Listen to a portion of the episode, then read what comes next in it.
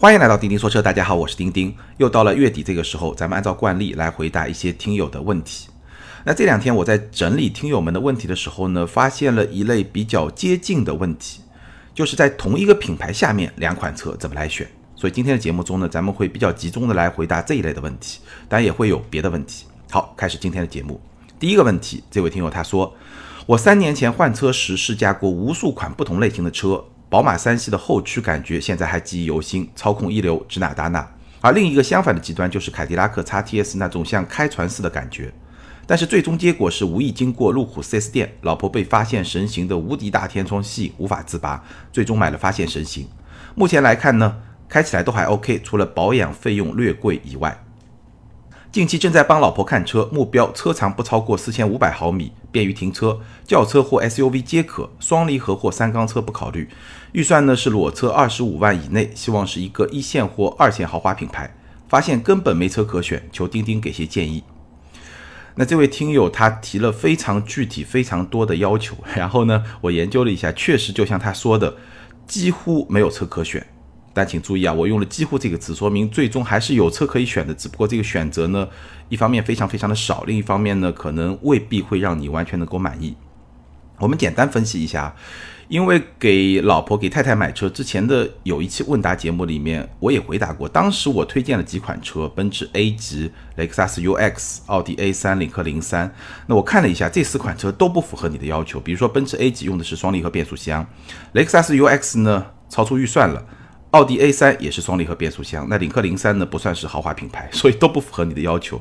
然后按照你的这个要求去做一个排除法的话，基本上可以排除市面上绝大部分的车，绝大绝大部分的车，比如说不超过四米五，不超过四米五的车，现在在市场上就是紧凑级的轿车或者紧凑级的 SUV，到了中级轿车或者 SUV，那一定是超过四米五的，而且紧凑级的 SUV 有些车型也已经超过了四米五。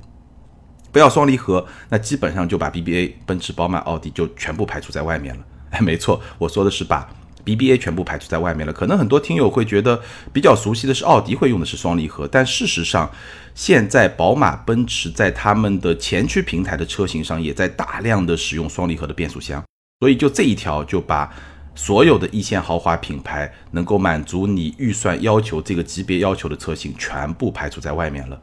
然后不要三缸的，又会排除掉，比如说像沃尔沃的 T 三，包括像宝马的 1.5T 的这些车型，又会被排除在外面。所以你这些条件真的是非常的严苛，把大部分市场上的一线或者二线豪华品牌的车全部都排除在外面了。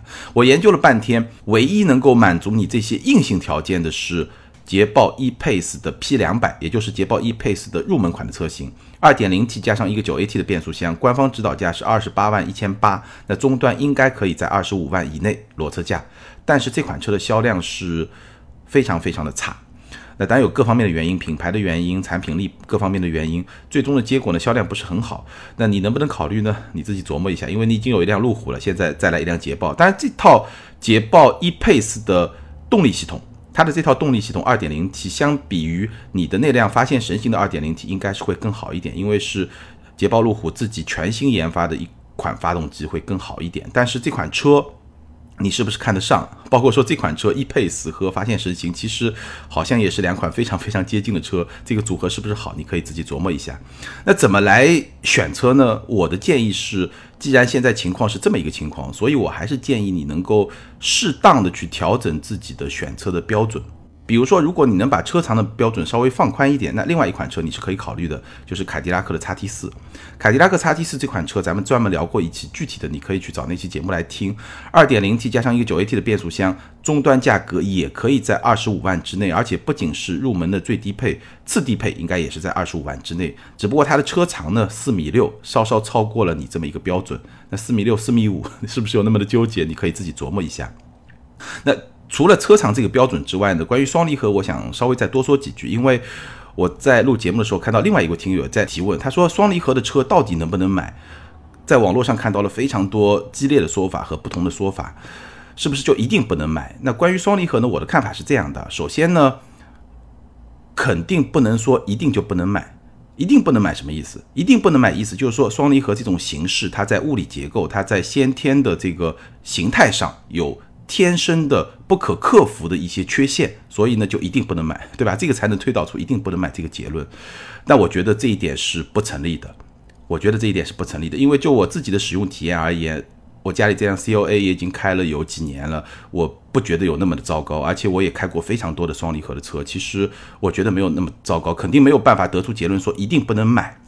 那是不是一定能买呢？其实也不一定。因为这个要看具体的车型。我打一个不是特别恰当的比方啊，比如说你可能是一个北方人，然后你跟身边的朋友或者跟家人讨论南方的姑娘能不能娶，哎，这个问题其实差不多啊，对吧？你说一定不能娶吗？这肯定不对，对吧？你说呃一定能娶吗？好像也不对。问题在什么地方？问题还是在关键你要看你要娶的是哪个姑娘，哪个人比他是南方人还是北方人这个标签更加的重要。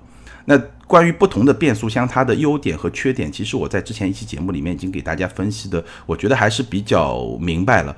那你每一种形态，它一定有它的好的地方，也一定有它的不好的地方。也有一些变速箱的形态，比如说更早的 AMT，它现在已经几乎完全退出市场了，就说明这种变速箱它在物理结构，它在它的天然的这种。本性上是不太适合现在的用车环境，所以它就被淘汰了，它就成为一个历史的这么一个遗迹，你大概可以这么去说。但现在在市面上主流的这几种变速箱的形态。CVT 双离合 AT 包括手动的 MT，其实都是有各自的优点和各自的缺点的。那只不过呢，不同的车厂它在研发的过程中，它能够尽量去发挥它的优点，去让它的缺点不是那么的糟糕，能够在某种程度上去做到一个比较平衡的状态，所以他们在市场上才会大量的共存的这么一种状态。所以我觉得更重要的是具体问题具体分析，你不要去想说双离合就一定不能买。对吧？但你要是这么想也没问题。你要一定觉得说南方的姑娘就一定不能娶，那你自己做自己的选择，这个是没有问题的。但是从大量的从咱们所有的听友啊、网友啊，从整体上来说，我觉得要得出这么一个结论，说双离合一定不能买，这个我个人是不认可的。我再给大家换一个视角来想啊，双离合变速箱现在在整个汽车产业界是比较流行的。最贵的车从法拉利、保时捷到稍微便宜一点的奔驰、宝马、奥迪，我们说了，再到。主流一点的大众，包括中国的很多品牌都在用双离合变速箱。那所以你觉得这么多的业界的工程师，这么多买车的消费者，他们真的都是傻子吗？真的就是说网上一直在喷双离合的这些人，他们就一定掌握了真理吗？至少我觉得结论没有那么那么极端。我的观点还是具体问题具体分析。现在非常多的双离合变速箱，至少在。日常使用的层面应该已经基本上是没有问题的，当然不是说所有的双离合都能用，所以这个问题我觉得关键还是具体问题具体分析。那结合到这位听友，就咱们节目里面选车这位听友的你的实际情况来看，你是不是能够接受？我觉得我没有必要去说服你。这个就像我刚才举的那个例子，如果你真的就觉得南方姑娘不适合你，那没关系。真的没关系，因为你个人是一个个体的选择。我觉得双离合这个问题，我也表达过很多次观点。如果你心里面真的有疙瘩，那我觉得你可以敬而远之，因为市场上有很多别的选择。只不过在你现在这个选择的问题上，如果说你真的把这些标准都定得那么死，那可能真的很难选到一个非常合适的车。所以你需要去放宽某一条或者两条的标准，这样你的选择面就会更加的宽广。好，我们来看第二个问题。宝马 X 一的高配和 X 三的低配选哪个合适？车内空间相差多少？比较纠结。谢谢。首先我给你一个结论啊，，x 一和 x 三怎么选？？x 一高配和 x 三低配怎么选？结论非常简单，一句话：有钱就上 x 三，预算有限就上 x 一，就这么简单。我们具体分析一下，你说的 x 一高配和 x 三低配，那我就拿 x 一的顶配和 x 三的入门这两款车型给你对比一下。叉一的顶配呢是 X Drive 二五 Li 尊享型，也就是四驱二五 Li 尊享型，官价是三十三万九千八。那叉三的入门呢是 X Drive 二五 i 豪华套装或者 M 运动套装，都是一样的，三十八万九千八。官价呢差五万块钱。从价格的角度来说，叉三的官价贵五万块钱。而且呢，终端据我所知，叉一的折扣会更大。所以呢，事实上这两款车就是叉三的入门和叉一的顶配这两款车，它在终端市场的价格差距是要大于五万块钱的。好，我们先把价格搞清楚。第二呢，从配置的角度来说，其实叉三是占有优势的。哎，所以这个大家就一定要搞清楚啊！你不要听着像是说叉三低配和叉一高配，但事实上从配置的角度来说，叉三是占优势的。我们就拿。叉三低配里面两两款里面的一款豪华套装这款车来跟大家说，简单的比一下，叉三的低配豪华套装这款车，它相比叉一多出来的这些优势的配置，包括十二点三英寸的全液晶仪表盘，前排的座椅加热，自适应的远近光，后排的独立空调，主动刹车，还有定速巡航。那叉一的优势项目呢，包括无钥匙进入、HUD 的抬头显示、感应后备箱、六色氛围灯。显然，叉三的这些优势配置，它的价值会更高。所以呢，从价格和配置这两个方面简单分析一下以后，得出的结论就非常的清晰，就是说，所谓的叉一高配和叉三低配这两者之间的选择，绝对不是机头氛围的选择，而是说不同级别的车型的选择。什么意思呢？就是叉三的低配，只是说作为叉三这个车系里面它是低配，但相比于叉一这个级别，它反而成了比。顶配还要再高的一个配置，因为这是两个不同的级别。打个比方，像什么呢？就是说，可能叉三的低配就相当于，比如说咱们，我不知道大家现在读书的时候是不是这样。我当年读中学的时候呢，有些中学我自己读的那个也没有，有些中学是有快班和慢班的。快班呢，就是学习成绩比较好的那个学生。那个班级，然后慢班呢，就是学习成绩稍微差一点。那叉三的低配呢，相当于是快班里面相对成绩比较差的，而叉一的高配呢，相当于是慢班里面相对成绩还不错的。但是他们是不同的级别的，所以呢，哪怕是叉三的低配，它的配置比叉一的高配还是要高。所以这个选择就不是机头氛围的选择，而就是两个不同级别的车型之间的选择。那你预算如果足够，那我当然建议你上叉三；如果预算比较有限，那就上叉一。甚至呢，如果预算比较有限，我觉得叉一可能也未必有必要一定去买那个顶配版本，因为顶配版本往往性价比不是特别的高。那至于你提到的空间的问题，空间是这样的，就是叉一它虽然是一个紧凑级，但毕竟它是一个加长轴距的，而且呢，它是一个。横置前驱的平台，这个问题我之前聊过，所以它对空间的发挥会更好。所以呢，叉一的空间是有一个越级的表现的，它的后排乘坐空间，从纵向的腿部空间来说和叉三差不多，甚至有可能会差异更大一点。但整体来说，后排腿部空间、纵向的空间两辆车差不多，但是横向的空间，叉三会有一点点的优势。所以整体来说呢，两辆车的乘坐空间是差不多的，但是叉三的优势表现在什么地方呢？第一。它是一个种植平台，所以在操控、在行驶品质这些方面都是不同的。包括说，叉三的四驱系统和叉一的四驱系统也是不一样的。但这两个四驱系统有什么区别？今天节目里面咱们就不展开来说，有机会可以专门再说。再有呢，我刚刚说的叉三的级别比叉一更高，所以在很多方面其实都是不一样的。比如说静音，你开叉三你会明显感觉上比叉一的静音表现会更好。包括说很多。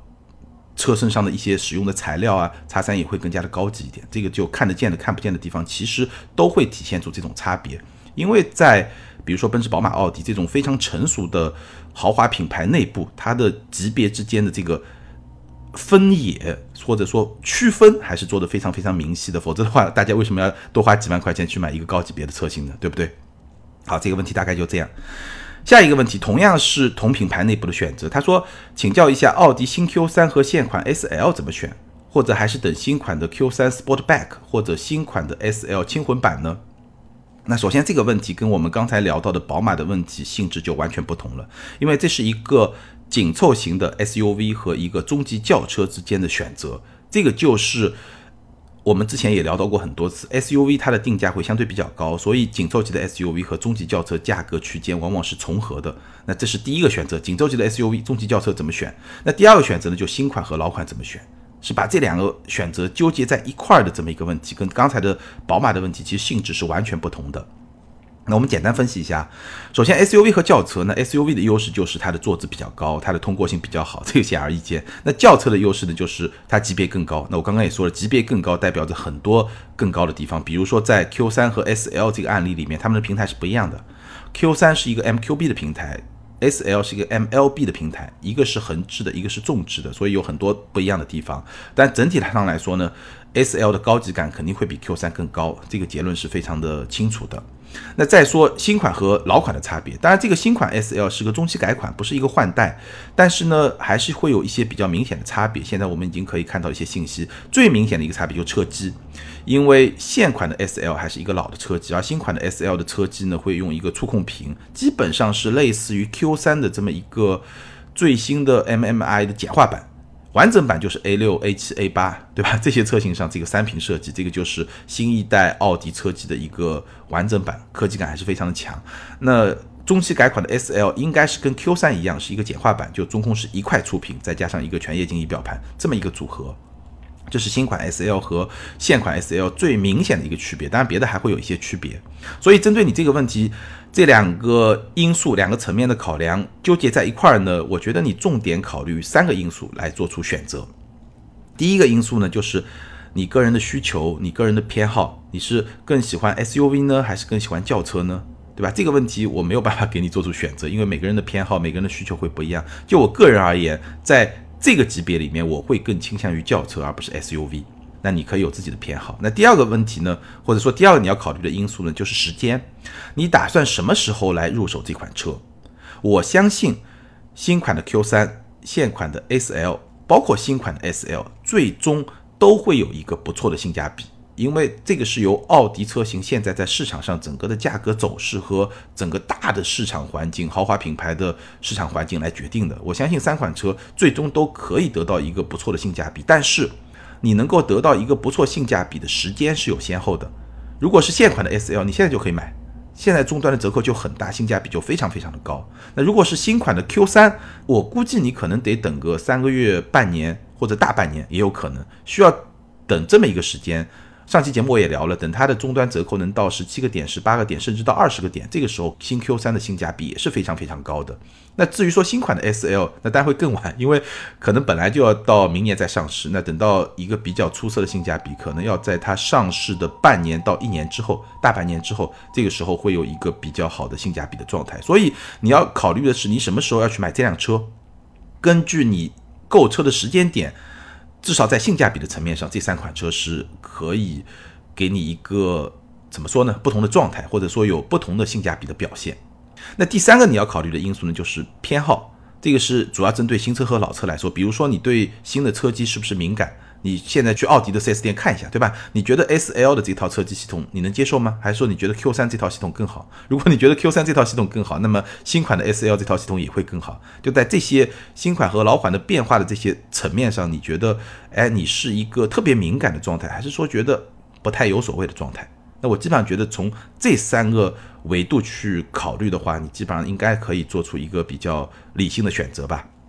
那至于说 Q3 Sportback，我觉得这辆车基本上你可以把它看作是 Q3 的一个个性化的版本，就看你喜不喜欢，对吧？这种个性化的车型，喜欢你就觉得很好，不喜欢的话呢，你可能就觉得没有那么好，或者说一般情况下，这种个性化的车型，它的性价比相比于标准版的 Q3 会稍微差一点点，因为毕竟可能对走量的需求不是很大。但这款车明年应该也是会国产，所以我觉得价格的基本的走势会跟 Q3 差不太多。好，关于这个问题，下面一个问题呢，朗逸的高配和 T Cross 价格差不多，配置也差不多，那我比较重视空间和安全性，有什么建议？那这个问题呢，其实比刚才的问题更加简单，它就是一个紧凑级的轿车，大众品牌下面的朗逸和小型的 SUV T Cross 之间的选择，对吧？它不再有新款老款之间的这种纠葛，简单就是一个轿车和 SUV 之间的选择。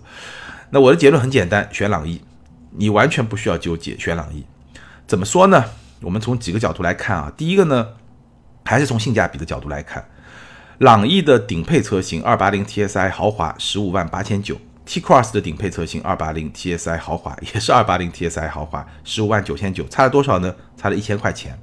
但是呢，终端朗逸的优惠现在大概是两到三万吧。T Cross 是一万多一点，所以终端的优惠，朗逸又会再多个一万多块钱。所以这两款车同样是高配顶配车型，朗逸要比 T Cross 便宜一万多块钱。这个是从价格的角度来说。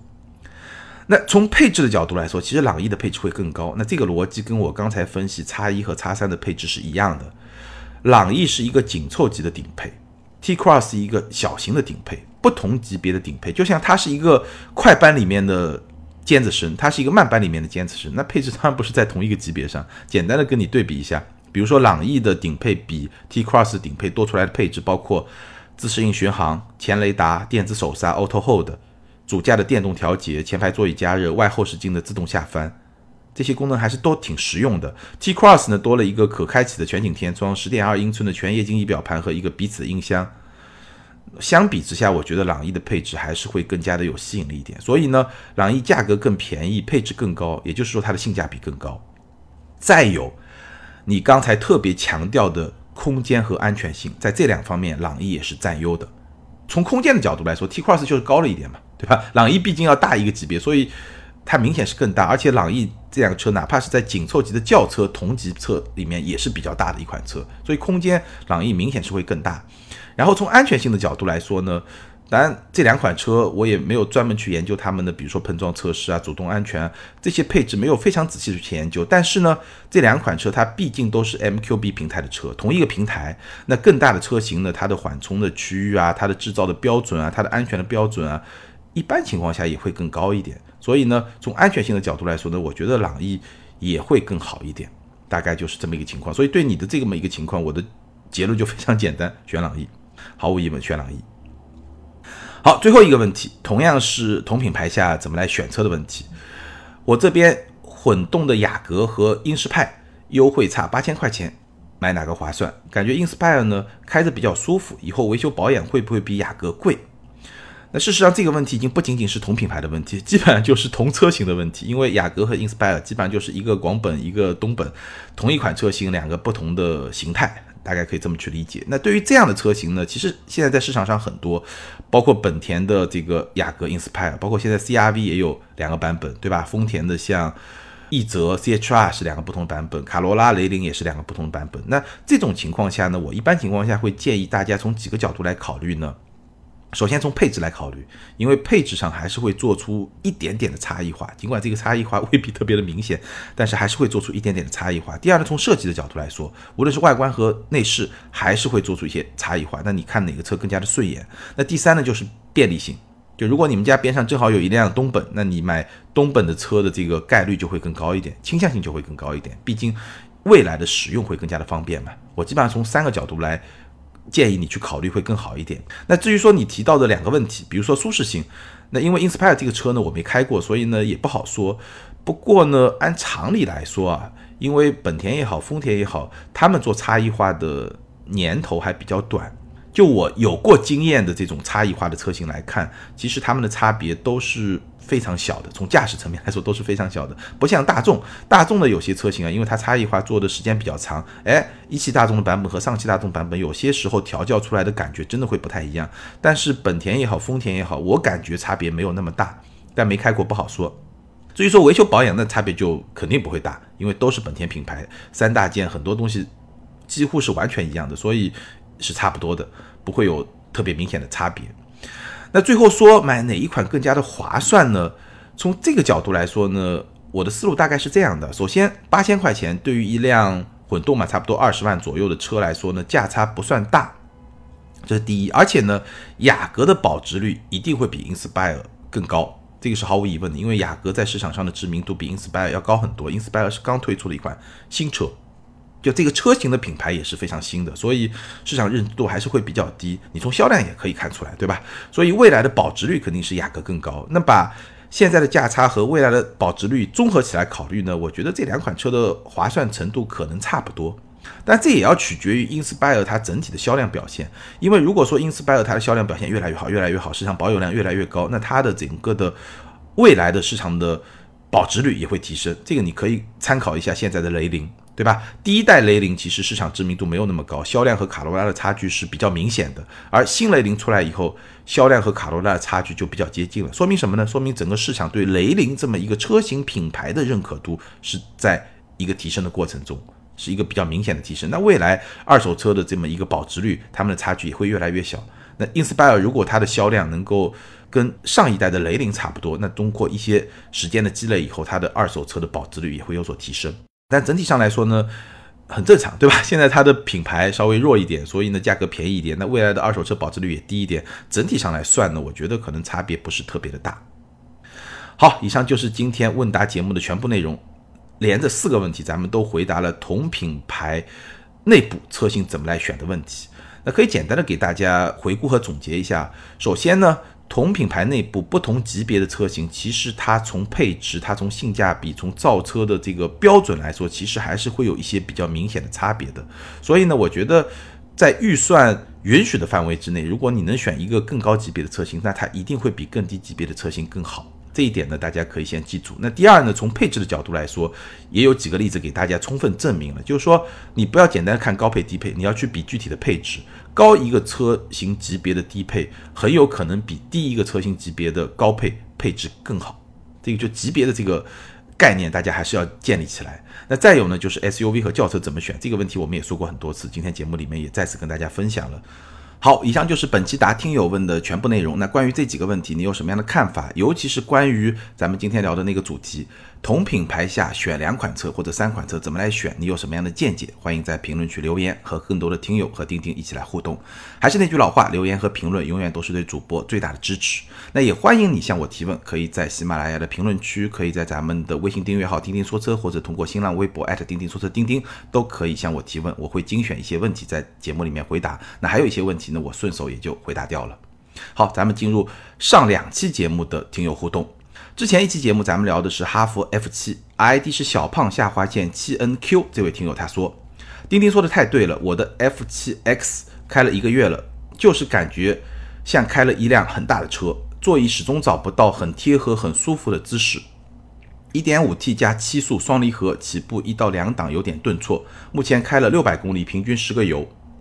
买这台车最大亮点就是外观运动、内装漂亮，公里数不大的少年，双离合没问题，用得住。”顶我上去给丁丁老师看到，支持丁丁老师看到了看到了，感谢你的支持，也感谢你对 F7X。那我相信跟 F7 其实这套动力系统是一样的，1.5T 这个版本的动力表现的这种分享，谢谢。下一位听友，ID 是听友幺九二七五幺三幺幺，这位听友他说，节目听了两年多，很少评论，可能是我们的观点太过一致，连身高都差不多，没有槽点。五年前从部队回来，选择人生第一辆车，备选车型是吉利帝豪、长安逸动、哈弗 H 六，给媳妇儿定夺。逸动不愧是第一眼帅哥，开着也很不错。两年之后想换车，一直关注哈弗 H 七，一直到快下手的时候出了个克迪亚克，满足我的刚需。母亲坐 SUV 车型，晕车会好点，尽管很少坐。家有三个娃，小学毕业前第三排座椅都合适，与哈弗擦肩而过。现在还喜欢看车，但选车可能已经远离哈弗车系价格覆盖的区间。听了这期节目，心里还没放下哈弗，就像自己曾经暗恋的女同学，尽管不会再牵手，但一直会关注着，希望自主品牌车越来越强。我把这个留言念出来，你确信你媳妇儿不会听这期节目吗？无论如何，我们都希望中国品牌能够越做越强。感谢你的分享。后面一期节目聊的是奥迪的全新 Q3，ID 是世彩加小智这位听友他说，奥迪的 Q3 不加长，Q5 加长，奔驰的 GLA 不加长，GLC 加长，宝马的 X1 加长，X3 不加长，感觉他们像串通好了一样，一款加长而另一款不加长。哎，这位听友发现了一个很有意思的现象，确实如此，BBA 三家都是。一款加长，一款不加长，但这个背后的原因可能是非常复杂的，包括还有一些别的车型也是在这两个级别里面共同组成一个产品的矩阵，所以后面的原因可能是非常复杂的，咱们就不聊。但这个现象确实很有意思。下面一位听友，ID 是小文 Traveler Later，这位听友他说，能不能请丁丁老师分析一下 A 三到 A 六都经常开，开起来的转向手感，别说宝马，比马自达、福特也明显差很多。A 三方向盘比较重，A 四、A 六轻很多，但是转向手感无一例外都非常差，几乎没有任何路感的反馈。跑山和赛道的话，实话实说，宁可开便宜很多的昂克赛拉、阿特兹、福克斯，也不想开 A 四、A 三。转向和逻辑方向盘玩电子游戏一样无趣。这位听友说的这么一个现象，其实咱们圈子里面也经常说，叫什么呢？就是某一些奥迪的车型。主要是那些量产车型，就 A 打头的很多 奥迪的车型，它整个的转向手感呢，电子感会比较强，就像你说的，有点像逻辑方向盘玩电子游戏这么一种感觉。那电子感比较强的，怎么来描述形容它呢？其实有点难。总的来说，我觉得非常突出的一个特点呢，就是它转向的反馈。不是特别的好，不是说它转向不精准啊。其实奥迪车的转向整体来说还是比较精准的，就是你打多少方向，它车头就会有多少一个响应，这个没问题。但是这个响应呢，你能够看得到，但是你从手上感觉不到，大概就这么一种感觉。所以就像你说的，有那种电子感，就像玩电子游戏那样。另一方面呢，其实奥迪车呢，虽然有些车型转向确实很轻，我其实个人不是很喜欢那种很轻的转向，但是当车速起来以后，它其实转向的手感这种线性的感觉还是做的不错的。但是呢，就是你说的缺少反馈，所以我觉得这么一种设定吧，应该是几乎已经成为奥迪的一种特点，可能是基于它对它的用户人群的这种洞察，可能奥迪的品牌他就觉得我奥迪的车主，尤其是 A 四的车主、A 六车主，他就喜欢这种开起来非常轻松的这种手感、这种感觉。